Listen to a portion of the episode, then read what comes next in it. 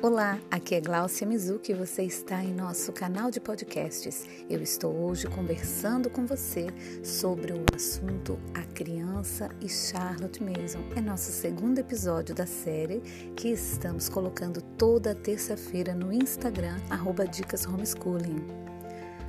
A criança, a mente da criança. Para Charlotte Mason, a criança precisa receber um programa de estudos generoso que não a subestime. Por outro lado, este programa não pode focar apenas na quantidade de informações ou ideias.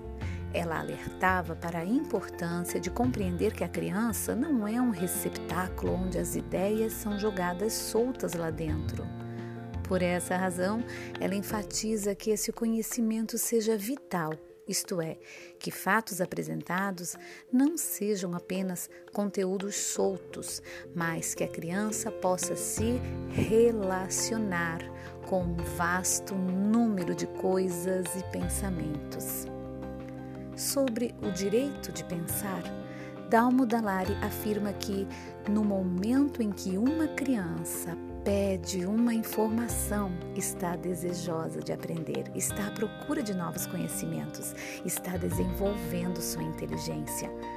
Mesmo educadores tão ideologicamente e filosoficamente distintos como os citados neste podcast concordam que a criança possui um impulso para aprender que não deve ser ignorado nem subestimado.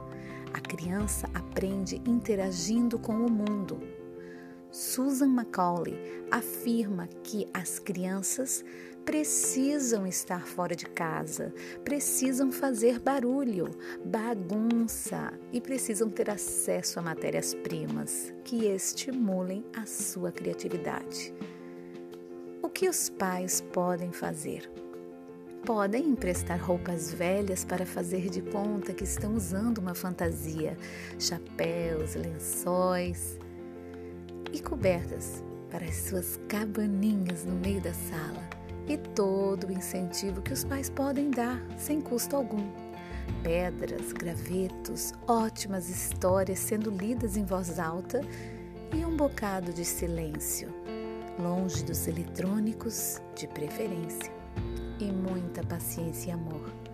Não é preciso despejar conteúdos na mente da criança, e sim semear momentos onde a imaginação delas seja desenvolvida, seja na leitura de um bom livro, ouvindo uma boa música, apreciando e contemplando a natureza.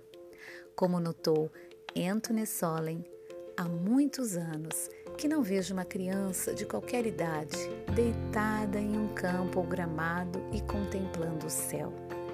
E você, tem visto crianças contemplando o céu?